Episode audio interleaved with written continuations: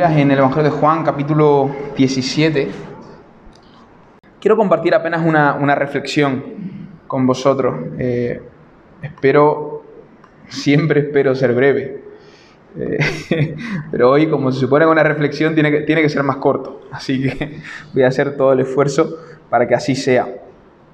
Ah, Juan, capítulo 17. ese capítulo es un capítulo muy conocido por todos nosotros la oración de Jesús, la última oración ah, de Jesús. Y hay una porción ahí que quisiera que pudiéramos estar reflexionando en ella, desde el verso 20 al verso 23.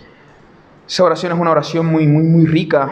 Hay muchas cosas que, pudiéramos hablar ahí, pero he cogido estos tres, tres versos, 20, 21, 22, 23, cuatro versos, pudiéramos estar reflexionando en esta oración del Señor Jesús. Vamos a leerlo, el texto bíblico dice, mas no ruego solamente por esto, sino también por los que han de creer en mí por la palabra de ellos, para que todos sean uno, como tuvo Padre en mí y yo en ti, que también ellos sean uno en nosotros, para que el mundo crea que tú me enviaste. La gloria que me diste yo les he dado para que sean uno, así como nosotros somos uno. Yo en ellos y tú en mí, para que sean perfectos en unidad, para que el mundo conozca que tú me enviaste, que los has amado a ellos como también a mí me has amado. Vamos a hacer una, oración. Señor, bendice tu palabra entre nosotros. Que podamos hoy, Señor, comprender aquello que tú quieres hablar a nuestros corazones. Ayúdame también en mi torpeza, eh, que aquello que provenga de mí, Señor, eh, tú lo quites de, de, este lugar y que solo permanezca tu palabra, Señor Jesús. Háblanos, Señor. Ayúdanos a comprender la clase de unidad, de armonía que, que quieres tú para nosotros, al punto de que en tu última oración tú rogaste al Padre por esta clase de unidad. En tu nombre, Señor. Amén. Y amén. Bueno, hermano, esta, es una oración bastante extensa del Señor Jesús y a mí en lo personal de siempre me ha llamado la atención el hecho de que en uh, el momento más difícil de la vida de Jesús, el momento más complicado de su vida, el día de su muerte, si recordáis, eh, eh en esta ocasión es donde el Señor eh, le pide al Padre, si es posible, pasa de mí esta copa, ¿no?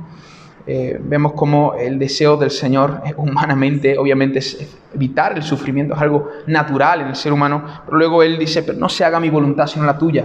Eh, es aquí, es en este momento, en Getsemaní, donde el Señor pronuncia estas palabras. Es un momento muy, muy difícil para el Señor Jesús, de hecho, momento donde Él tenía que sentirse muy acompañado por sus discípulos, pero aquellos se quedan dormidos mientras Él ora y padece, ¿recordáis? Es ahí donde ellos se duermen. Eh, en varias ocasiones, ¿no?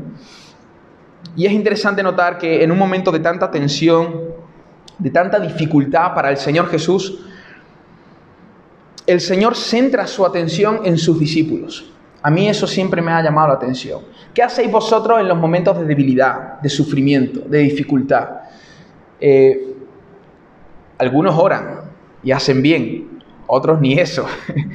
Pero aquellos que oran suelen orar por su circunstancia, por su situación. No que Jesús no lo haya hecho. No que Él no lo haya hecho. Pero cuando leemos Juan 17 nos damos cuenta que la mayor parte de la comunicación que Jesús tuvo con el Padre tenía como centro a sus discípulos. Él está rogando al Padre por sus discípulos. Qué, qué interesante es esto. Ahí a través de, de este discurso del Señor, de esta oración del Señor, nos damos cuenta del amor que había en el corazón de Jesús. Incluso en, la en los momentos más difíciles de su vida, Él no está centrado en Él, sino que está centrado en otro. Está centrado en otros. ¿Cuánto nos cuesta eso a nosotros, verdad? De hecho, yo creo que aquí reside el, problema de, todas nuestras relaciones, nuestras exigencias, nuestras demandas. El centrarnos siempre en uno mismo. Y Jesús eh, le pide al Padre muchas cosas en cuanto a sus discípulos. Hay muchos ruegos en cuanto a sus discípulos en esta oración, pero yo quiero centrarme de, forma muy precisa en estos cuatro versos, donde Él le pide al Padre que guarde a sus discípulos en unidad. Y no solo a sus discípulos, sino que también a aquellos que creerían en la palabra de sus discípulos. Es decir, esto es interesantísimo porque Jesús aquí, sin que nosotros le conociéramos dos mil años atrás, ya estaba rogando por nosotros. ¿Qué cosa? Jesús estaba rogando por Alba. Y el Espíritu en un determinado momento tocó su corazón, la convenció de pecado y está aquí entre nosotros, ¿no? Y así ha sido con cada uno de nosotros. El Señor rogó al Padre por cada uno de nosotros, para que ellos puedan, no solo te ruego por esto, sino por aquellos que creerán en la palabra que estos van a comunicar, que estos van a predicar. Pero, eh, ¿qué, ¿cuál es el centro de la oración de Jesús, al menos en estos versos? Padre, que sean uno, que sean uno, es decir, unidad, armonía, para que nosotros seamos uno, para que nosotros vivamos de manera armoniosa, necesitamos amor, necesitamos relacionarnos de la manera correcta los unos con los otros. Ahora, si Jesús ruega al Padre para que sus discípulos sean uno, y para que aquellos que han de creer en la palabra de sus discípulos también sean uno, obviamente es porque no lo eran. Hay un momento en la historia donde, y no solo, perdón, hago aquí un paréntesis, no solo uh, ruega para que nosotros seamos uno entre nosotros, sino que también para que seamos uno con el Padre. Hay un momento en la historia de la humanidad donde eso tiene lugar y es en el huerto del Edén. Allí éramos uno, éramos uno entre nosotros y éramos uno con el Padre. ¿Recordáis Adán y Eva? Allí había armonía, allí había unidad, allí había amor, allí había una existía una relación correcta tanto entre los seres humanos como entre las criaturas con el creador. Sin embargo, hermano, sin embargo, Jesús aquí está orando al Padre, pidiendo al Padre que su pueblo pueda gozar de una buena armonía y de una buena unidad, porque no la tenían. No la tenían a causa del pecado. Ese es Emanuel. no la tenían a causa del pecado. El pecado trajo rupturas a la humanidad, ruptura entre el creador y las criaturas, ruptura entre los seres humanos. Eso fue lo que produjo el pecado. Por eso la oración de Jesús en el verso 20 tiene sentido. Él está orando por una unidad, una unidad que Él mismo va a lograr en unas horas, porque Él va a pagar por nuestra deuda. Él va a morir en la cruz por nosotros. Él va a lograr esa unidad que nosotros perdimos en el huerto del Edén. Éramos uno. Adán, cuando ve a Eva como un regalo de Dios, dice, hueso de mi hueso, carne de mi carne. Le escribe un poema allí, ¿no? Pero luego cuando ella come del fruto y le da a él y él come y ambos pecan delante de Dios y el Señor viene a preguntar, Adán, ¿qué has hecho? La mujer que tú me diste ya no está cantando poemas. Al principio estaba cantando poemas, pero ahora ya no canta poemas. Ahora hay una queja en, eh, en cuanto y en contra a su cónyuge. El pecado ha generado estragos entre nosotros. Hemos tratado de vivir sin Dios en el mundo. Hemos tratado de hacerlo. Llevamos miles y miles de años tratando de construir familias, sociedades, reinos sin Dios, pero basta encender la tele o leer el periódico y ver las noticias y ver que el mundo se nos cae en pedazos. No sabemos, no sabemos vivir sin Dios. No sabemos relacionarnos sin Dios. No sabemos hacerlo. Incluso tratamos de hacerlo, pero ahí está el resultado. No sabemos amarnos, no sabemos relacionarnos, no sabemos tener unidad. Y aquí Jesús ruega, ruega por estas cosas ruega para que ellos puedan ser uno. Padre, que ellos puedan ser uno. Padre, yo he venido aquí porque tú me has mandado y yo voluntariamente quiero luchar y lograr esa unidad. Ahora yo te ruego que tú, oh Dios, puedas unir a tu pueblo. Ahora, la clase de unidad por la cual Jesús está orando es la mayor clase de unidad que pueda llegar a existir en la faz de la tierra, hermano. Porque si leéis el texto, el verso 20 dice, mas no ruego solamente por esto, decir, sus discípulos, su pueblo, aquellos que habían creído en Él, sino también por los que han de creer en mí por la palabra de ellos, a todos aquellos que, que creeríamos después, dice, para que todos sean uno. Ahora, ¿cómo? ¿Cómo va a ser esa unidad? ¿Qué clase de unidad vamos a tener nosotros? Fijaros qué interesante. Como tú, como tú, oh Padre, en mí y yo en ti, que también ellos sean uno en nosotros. Hermano, ¿te estás dando cuenta de la clase de oración que está haciendo Jesús? Jesús le está diciendo al Padre que nosotros como su pueblo podamos tener la misma clase de unidad que Él goza con el Padre y con el Espíritu, porque aquí Él está hablando, lo vamos a ver más adelante, de la unidad trinitaria, la unidad que hay en el seno de Dios, la unidad que hay en Dios. Esa clase de unidad es la que nosotros tenemos que tener. Pero hermanos, ¿qué, clase de unidad es esta? ¿Cómo, es la unidad que tiene Dios? No voy a, a, enseñar aquí la doctrina de la Trinidad porque tendremos que estar mucho rato, pero básicamente podemos definir la Trinidad como con esta frase. Dios es un ser que existe en tres personas distintas. Cada persona, Padre, Hijo y Espíritu, es plenamente Dios. Sin embargo, hay un solo Dios. No es una contradicción, es una paradoja. No estamos diciendo que hay tres dioses y hay un Dios al mismo tiempo, no estamos diciendo que hay tres personas y hay una persona al mismo tiempo, estamos diciendo que Dios es un ser que existen tres personas diferentes y que cada persona es Dios, sin embargo hay un solo Dios. Mira, espérate que me estoy perdiendo. que eso yo no lo estoy entendiendo. Eso no, no, no, no, parece, una, parece, pero no lo es. Es algo que nuestra mente finita no llegan a... nosotros podemos tratar de pensar en eso. La iglesia lleva 20 siglos tratando de pensar en estas verdades. Pero cuando el ser humano empieza a pensar en la Trinidad, empieza a pensar en esta doctrina tan gloriosa, no la concibe, lo único que tiene que hacer es adorar, descalzarse los pies y adorar. No llego a comprenderlo. Y, te digo más, a mí el hecho de no llegar a comprender de manera exhaustiva o de manera completa la, Trinidad no me aleja de Dios, al contrario me acerca, porque si yo siendo un ser humano finito pudiera concebir completamente a Dios, entonces ya no estaríamos hablando de Dios. Porque yo puedo estudiarlo completamente. No, hermano, a Dios tú no le puedes meter en tu cajita. Tú puedes saber aquello que Él ha querido revelar. Pero eso no significa que lo que Él ha revelado es absolutamente todo en cuanto a Él. Dios es infinito. No nos bastará una eternidad para llegar a conocer completamente al Dios que adoramos aquí de este lado de la eternidad.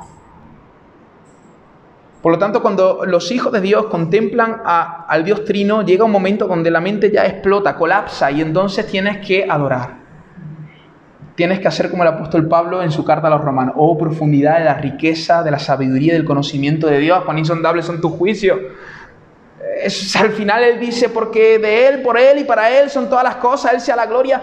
Después de que, siempre después de hacer teología, siempre después de estudiar las escrituras, la idea es que nosotros adoremos al Señor.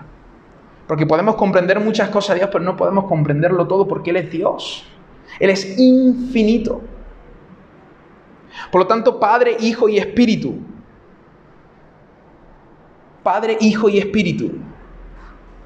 Tenían una armonía, una unidad única antes que el mundo fuese creado. Eh, hay varios textos en las escrituras, hay muchos. Juan 14, 31, Juan 8, 29. No lo vamos a leer, pero ahí básicamente dice que Cristo ama al Padre y le hace el centro de su ser. Juan 3, 35 y Juan 17, 24 dice que el Padre ama al Hijo y le glorifica. Juan 16, versos 14 y 15 dice que el Espíritu glorifica al Padre y al Hijo. ¿Os dais cuenta? El Padre amando al Hijo y al Espíritu. El Espíritu amando al Padre y al Hijo. El Hijo amando al Espíritu y al Padre. Hay, hay hay una competencia por ver quién se ama más y quién se sirve más. Esa es la idea. No estoy diciendo que estuvieran compitiendo, pero es para que podamos captar esto. Ellos se están amando, ellos se están sirviendo, ellos se están dando el uno al otro, el padre al hijo, el hijo al padre y así constantemente.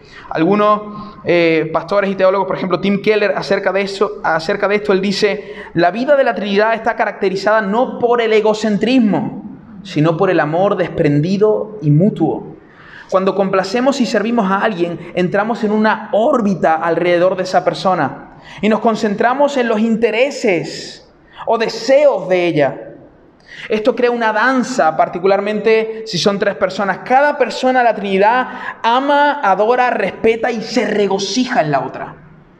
¿Os dais cuenta de la clase de unidad que había desde antes de la fundación del mundo en Dios, en el ser de Dios? Ahora, cuando Dios crea a Adán, cuando crea a Adán, la idea era que Adán pudiera disfrutar de esto, pudiera participar de esto. Y, Dios obviamente le demostró su amor a Adán creándole un huerto, dándole una compañera, colocándole sobre todas las cosas creadas. Pero cuando a Adán le tocaba corresponder ese amor, responder ese amor en, en obediencia, él entonces rechaza al Señor y él pide su independencia. Él se desliga de Dios como criatura. Y aquí, aquí es donde vinieron todos los problemas y, todo lo que padecemos y, y vivimos hoy. Pero el Señor está rogando, rogando, rogando por algo que Él va a ejecutar. Él va a traer unidad, unidad con el Padre y unidad entre nosotros. Eso lo va a hacer Jesús de Nazaret y Él ora por eso y no solo ora por eso, sino que nos dice la clase de unidad que Él quiere que tengamos. Esta clase de unidad. Esta clase de unidad. ¿Cómo sería la... Ponte a pensar por un momento, por un momento solo, ¿cómo sería tu matrimonio? y no piensa en tu cónyuge, piensa en ti. ¿Cómo sería tu matrimonio si estás constantemente pensando en cómo complacer, servir, amar, bendecir a tu esposo? ¿Cómo sería? Ya no discutís por, la basura la echas tú, ¿eh? que yo la, yo la eché ayer. Hoy la, sacas tú. No, no, dice, cariño, yo, yo la saqué ayer, pero la quiero sacar otra vez. No, no, no, no, no, la saco yo. Hoy ahí, ahí está el Señor, hermano. si la discusión es por ver quién se sirve más el uno al otro, entonces eso nos enseña que esa clase de unidad es una clase de unidad que deriva, deriva de Dios, deriva del Dios Trino. Esa es la idea. Esa es la clase de unidad. Esa es la clase de unidad que Jesús está, está, está, está pidiendo al Padre. Esa es la clase de unidad. ¿Difícil? Sí, muy difícil. No, no. Es que ni me va a echar sermón abajo si dices eso. vamos, vamos, vamos poco a poco. Vamos poco a poco. Esa, esa, esa, es la clase de unidad. Esa es la clase de unidad que, que, que, Jesús clama al Padre que, para que el Padre pueda producir eso en sus discípulos, dado a algo que Jesús va a hacer, porque hay una, hay una ruptura por el pecado entre nosotros, eh, entre las criaturas y el Creador, pero Jesús va a reparar esto a través de su muerte y su resurrección, pero no solo a través de su muerte y su, resurrección, sino que Él va a hacer también algo muy interesante, y es que vamos, nosotros vamos a experimentar algo eh, que llamamos regeneración cuando creemos en el Evangelio. Y es interesante que cuando hablamos del Evangelio, no solemos hablar de esto, pero cuando nosotros creemos en Cristo, hermanos, se nos da algo. Más bien se nos da a alguien. Y ese alguien es el Espíritu Santo de Dios. Y por supuesto que esta oración de Jesús sería literalmente imposible, como ha dicho nuestra hermana en carne. Es más, yo, yo me imagino a Jesús orando por esto y, y Él no está orando de esta manera, Él no está esperanzado en nosotros. No, él está esperanzado en el Santo Espíritu de Dios. Él sí puede hacerlo. Él sí puede hacerlo. Y aquí llegamos al verso, bueno, antes de llegar, vamos a llegar al verso 22, pero quisiera decir algo. Porque quizás estéis pensando, bueno, ¿cómo podemos llegar a tener esa clase de unidad? Ahora vamos a hablar acerca de eso. Pero el verso 21, que no termina, eh, con la clase unidad que, por la cual Jesús ora, sino que dice también el Señor que cuando esto ocurra, ¿qué va a ocurrir? Es decir, cuando nosotros seamos uno con el Padre y entre nosotros, cuando nosotros podamos experimentar la, clase de unidad que, reside en la Trinidad, lo que va a ocurrir es esto. Dice que para que el mundo crea que tú me enviaste. Fijaros, cuando nosotros, hermanos, comenzamos a vivir esta clase de unidad que tiene que ver con armonía entre nosotros, con amor, con relacionarnos de manera correcta, de la manera en la que se relaciona Dios, sin exigencia los unos con los otros, sino que, sino que dándonos, entregándonos. ¿Qué va a ocurrir? Que esa manera de vivir va a decorar el evangelio poderoso que nosotros predicamos. Entonces la gente del mundo nos va a mirar y, se va a asombrar. Va a decir, eh, ¿qué, ¿qué pasa aquí?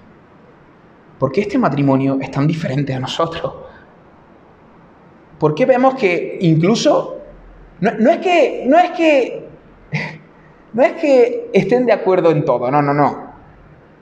Es más, están en desacuerdo en muchas cosas, pero el amor con el que se hablan, la ternura con la que se dicen sus diferencias, eso yo no lo tengo. ¿Qué, qué está ocurriendo aquí? La gente se asombra ¿Cómo estos, estos padres sirven de esa manera a, sus hijos? ¿Cómo actúan de esa manera en su trabajo? Siempre mirando por los demás trabajadores, por la empresa en la que está trabajando.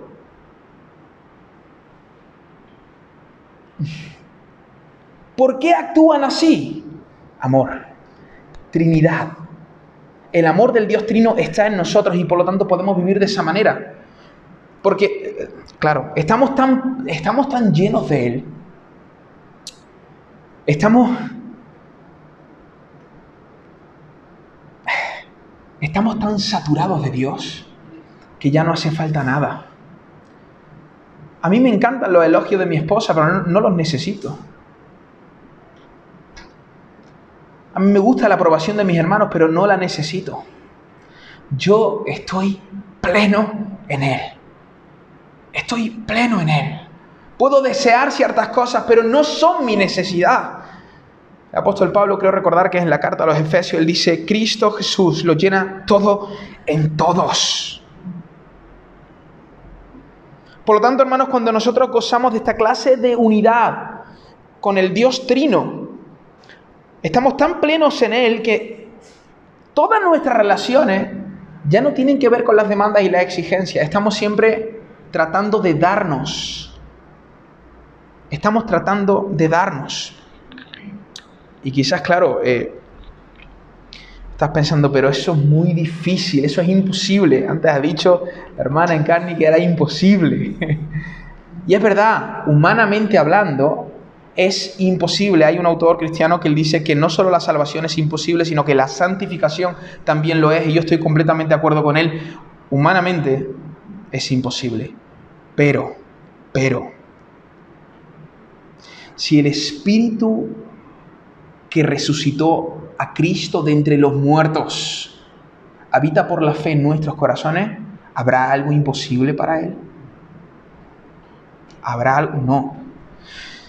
Y es precisamente de eso de lo que habla el verso 22 y yo espero poder explicarlo de la mejor manera.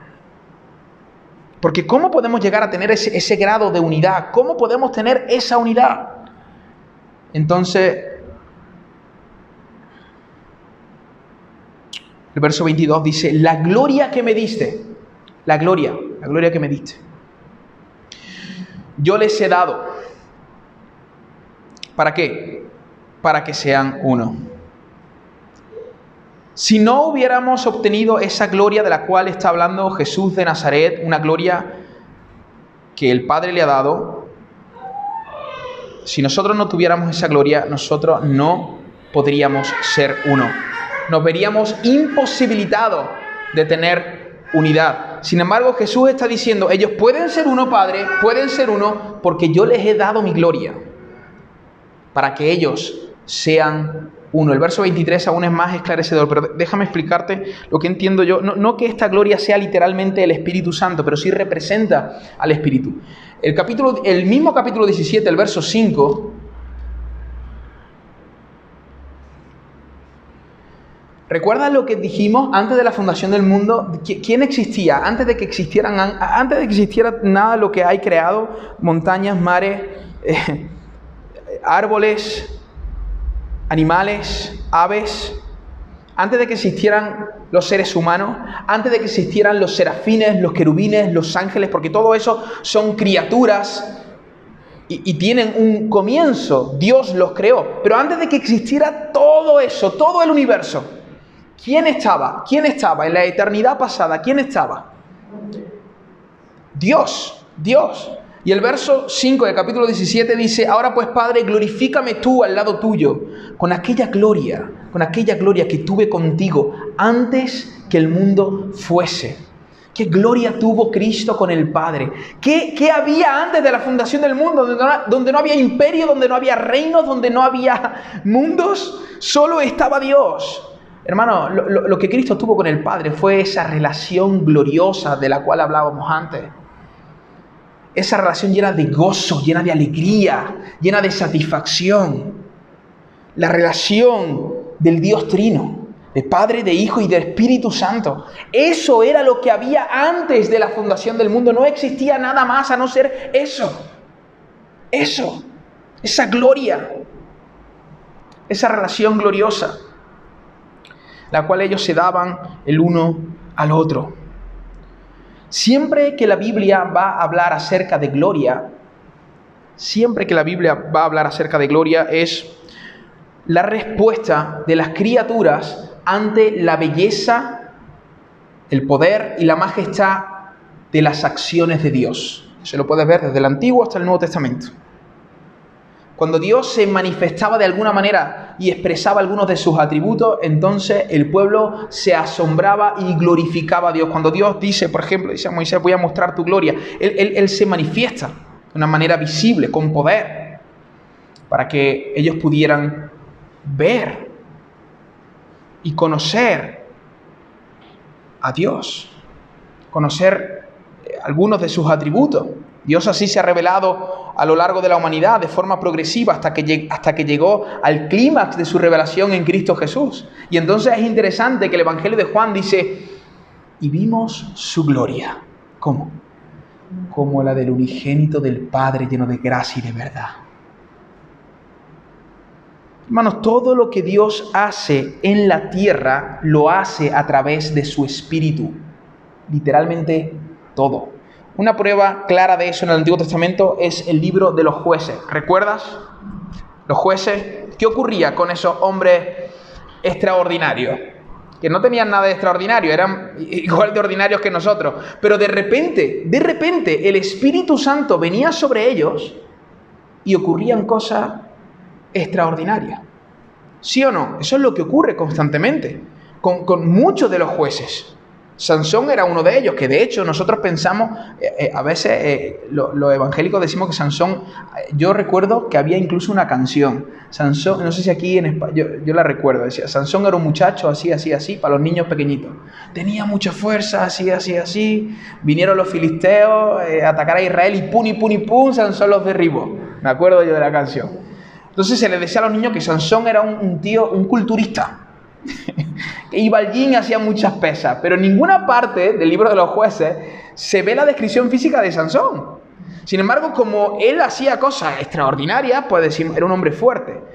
Pero David, donde sí se habla acerca de él, de que era una persona normal, tampoco es que fuera muy minuillo. Nosotros decimos, sí, era muy minuillo porque la armadura de Sansón le quedaba muy grande. Claro, porque Sansón, eh, perdón, Saúl. Saúl, Sansón no. Saúl medía casi dos metros. Un hombre normal. Ahora, ese hombre normal decía que cuando, decía que cuando un león cogía la oveja, él iba detrás del león. Y le abría la boca al león, hermano, y, arrebataba la oveja de aquel león. ¿Cómo hacía este hombre eso? Eso no era normal el Espíritu de Dios estaba sobre ese joven. En el Antiguo Testamento, cuando el Espíritu de Dios está, ocurrían cosas increíbles y podíamos, las criaturas podían ver y apreciar la gloria de Dios. En el Nuevo Testamento eso no es diferente. En el ministerio de Jesús, todos los prodigios, señales, milagros, sanidades que hizo Jesús, lo hizo como? en el poder del Espíritu. La Biblia dice que él salió del desierto y salió del desierto ¿cómo? En el poder del Espíritu. Y justo después del desierto, él empezó a hacer las cosas maravillosas que hizo. De hecho, la, profecía decía eso, ¿verdad? Por cuanto el Espíritu del Señor está sobre mí. Porque, por cuanto me ha ungido para dar eh, libertad a los cautivos, anunciar a buenas nuevas a los pobres, vender el corazón de los quebrantados. Bueno, hay una serie de cosas que tienen su cumplimiento en el ministerio de Jesús. Por lo tanto, yo, entiendo, yo entiendo que esta gloria que está en el texto eh, se refiere al Espíritu, al Espíritu, a, a la relación trinitaria que Dios tuvo desde siempre y que Dios ahora quiere que nosotros podamos tener. Es más, si quedara alguna duda, el verso siguiente es aún más esclarecedor, el verso 23. Fijaros, la gloria que me diste yo les he dado para que sean uno si a través de esa gloria ellos pueden ser uno entre ellos y pueden ser uno con nosotros. Pero el verso 23 dice, yo en ellos. Hermano, pregunto, ¿Jesús habita físicamente en nuestros corazones? No, Jesús está a la diestra del Padre. Nosotros a veces decimos, Jesús habita en nuestros corazones, pero lo que está en nuestros corazones es el Espíritu Santo. Jesús habita en nuestros corazones por el Espíritu. El Espíritu está en nosotros. Y dado a que el Espíritu está en nosotros, Cristo está en nosotros porque es uno con el Espíritu y el Padre está en nosotros porque los tres son uno. Y nosotros por el Espíritu, por el Espíritu, podemos disfrutar, podemos gozar de esa unidad con Dios. Esa unidad llena de gozo, llena de alegría, llena de bendición. Pero cuidado, no solo con Dios, sino que entre nosotros también. Porque sin el Espíritu Santo que nos hace ver nuestras miserias y que nos muestra la gloria de Cristo y su belleza y nos hace palpar el amor de Jesús, no somos capaces de ver más allá de nuestras propias narices. Estamos pensando siempre en nosotros. Yo, yo, yo, yo y yo. La única forma de que podamos vivir esta realidad, esta unión, esta clase de unidad, la única manera, hermano, la única manera, está en el verso 20. Evangelio, Evangelio. Evangelio. Aquí quizá en esta iglesia nos van a tomar por pesados porque estamos siempre hablando de lo mismo, del Evangelio. Pero es que es verdad, es que ¿qué hacemos? Es que esa, esa es la verdad. La única manera de vivir una vida plena es comprender, comprender la gran historia de la redención. Un autor dijo, nuestro crecimiento en santidad es apenas un crecimiento en la comprensión del Evangelio. Cuanto más comprendo el amor del Señor, lo que Él ha hecho por mí en Cristo, cuanto más el Espíritu alumbra mi mente y me, hace palpar las realidades que nosotros leemos en, en las Escrituras, el corazón más responde al Señor. Más quiere servir al Señor. Hay un deseo de adorar al Señor, de servir al Señor, de, de, de limpiar los pies de nuestros hermanos, de servirnos los unos a los otros. Pero esa realidad la produce en nuestro corazón el Espíritu Santo, dado a lo que Cristo ha hecho en la cruz. Por eso Jesús está pidiendo por unidad para su pueblo. Una unidad que Él va a lograr en la cruz del Calvario. Una unidad que el pueblo puede participar puede llegar a, gustar y palpar esa unidad. Nosotros, si tenemos el Espíritu Santo, podemos, sí podemos, en el sentido de que el Espíritu está en nosotros y puede afectar nuestra vida para que nosotros podamos responder al Evangelio. Entonces, ya no es imposible en ese sentido. En ese sentido ya no es imposible. Ahora, el que no está en Cristo, obviamente, no puede amar de esa manera, no puede darse de esa manera, no puede, es literalmente imposible porque no tiene el Espíritu. Y entonces tiene que hacer lo que dice el verso 20, tienen que creer en las palabras de aquellos que ya son parte del pueblo de Dios y que van a transmitir el Evangelio. Pero nosotros sí podemos, hermano. Entonces cuando salgas por este mundo, sal con esta mente, oye, yo tengo el Espíritu, el Espíritu de Dios está en mí yo, puedo refrenar ese, ego impulsivo. esa envidia, esos celos por el Espíritu. Tus compañeros de trabajo posiblemente no puedan, no tienen el Espíritu. Si estás casado con alguien que no es creyente, tampoco puede. Ahora nosotros que somos el pueblo de Dios, sí que podemos, sí que podemos. El Evangelio no solo, la buena nueva, la buena nueva, no solo es la, la vida la venida, vida, enseñanza, muerte y resurrección de Cristo Jesús y también su ascensión y segunda venida, sino también la, la promesa, e, el Espíritu de Dios. El Espíritu de Dios iba a morar en nuestros corazones. Si tú has creído en Cristo, si tú has creído en el Evangelio, el Espíritu Santo está en tu corazón, habita en ti. Y Él no está estático, Él está obrando, Él está obrando en nuestros corazones. Él está obrando constantemente en nosotros. ¿Para qué? E, e, esa, esa, es la finalidad. La finalidad del Espíritu es la misma. Es la misma que la oración de Jesús, que podamos ser uno, uno, uno primeramente con Dios y luego uno entre nosotros. Uno entre nosotros, hermanos, porque cuando nosotros comencemos a vivir así, cuando la oración de Jesús empieza a hacer efecto en nuestras vidas, entonces, ¿qué va a ocurrir con el mundo? El mundo va a empezar a creer que aquellas palabras que nosotros predicamos no, no es una ideología más, no es una religión más, no es un cuento más, sino que es poder, es poder. El Evangelio tiene que cambiar al ser humano, tiene que transformarle.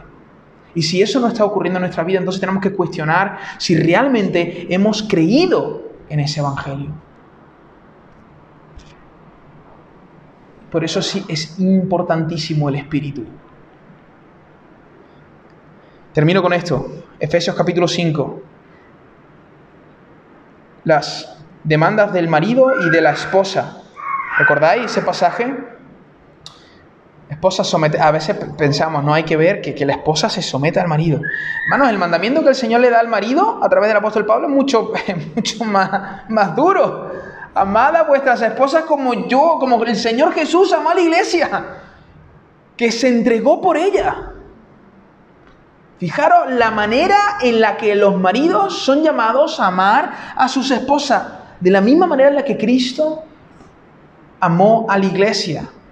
Es difícil, ¿no? La sumisión, es difícil el amor sacrificial, muy difícil. De hecho, me uno a las palabras de nuestra hermana en carne, es imposible. Sin embargo, en los versos anteriores, el apóstol Pablo, siendo muy consciente de esta realidad, ¿sabe lo, sabe lo que les dice a la iglesia? No os embriaguéis con vino, en lo cual hay disolución.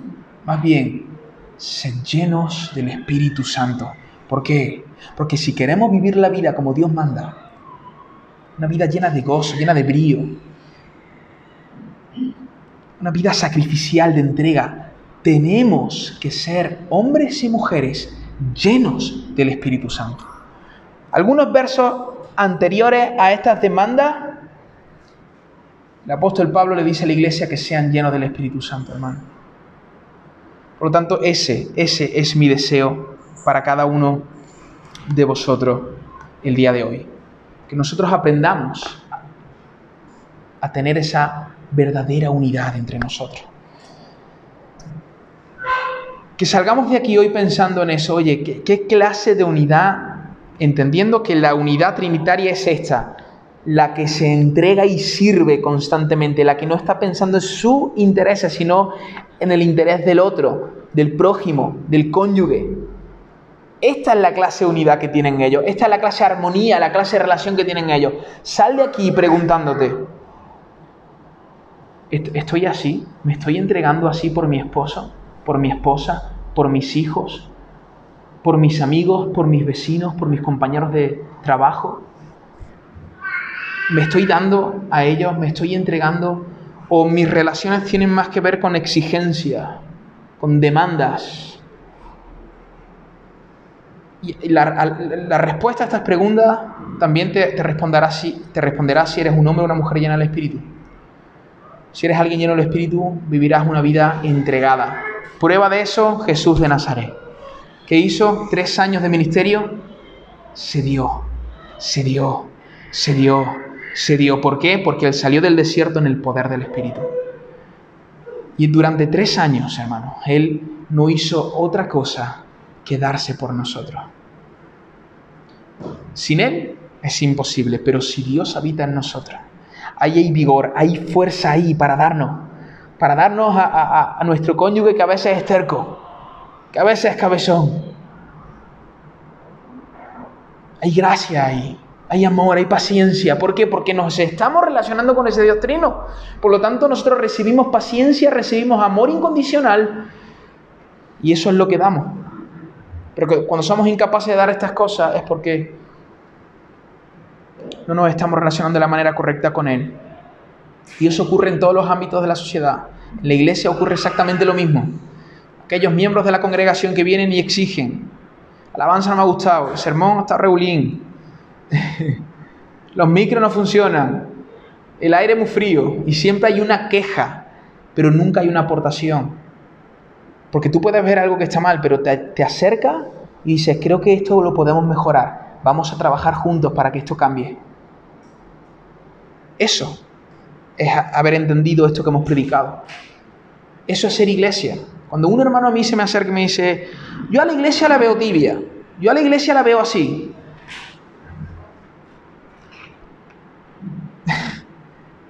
Digo, ¿tú ves a la iglesia o tú nos ves como iglesia? Porque en esa frase te estás excluyendo. Y si tú a la iglesia la ves tibia, tú también estás tibio. Porque es muy fácil traer crítica. Ahora, cuando viene alguien y, me dice, hermano, estamos, estamos tibios, digo, es verdad, estamos. Estamos. Somos uno. No la iglesia, como si yo no fuera parte de. No, somos parte los unos de los otros. A lo mejor no tenemos esa conciencia porque nos falta llenura del Espíritu, pero somos parte los unos de los otros. Tenemos que luchar, exponernos al Señor, para que podamos vivir esta clase de unidad, hermanos, para que el mundo crea porque el mundo se está perdiendo ahí fuera. Tenemos que proclamar el Evangelio y decorarlo con esta forma de vivir. Amén. Que, hagamos esto a lo largo de nuestra semana. Que el Señor pueda bendecirnos, pueda hablar a nuestro corazón, podamos llenarnos de Él y podamos afectar a aquellos que están a nuestro alrededor. Vamos a hacer una, una oración.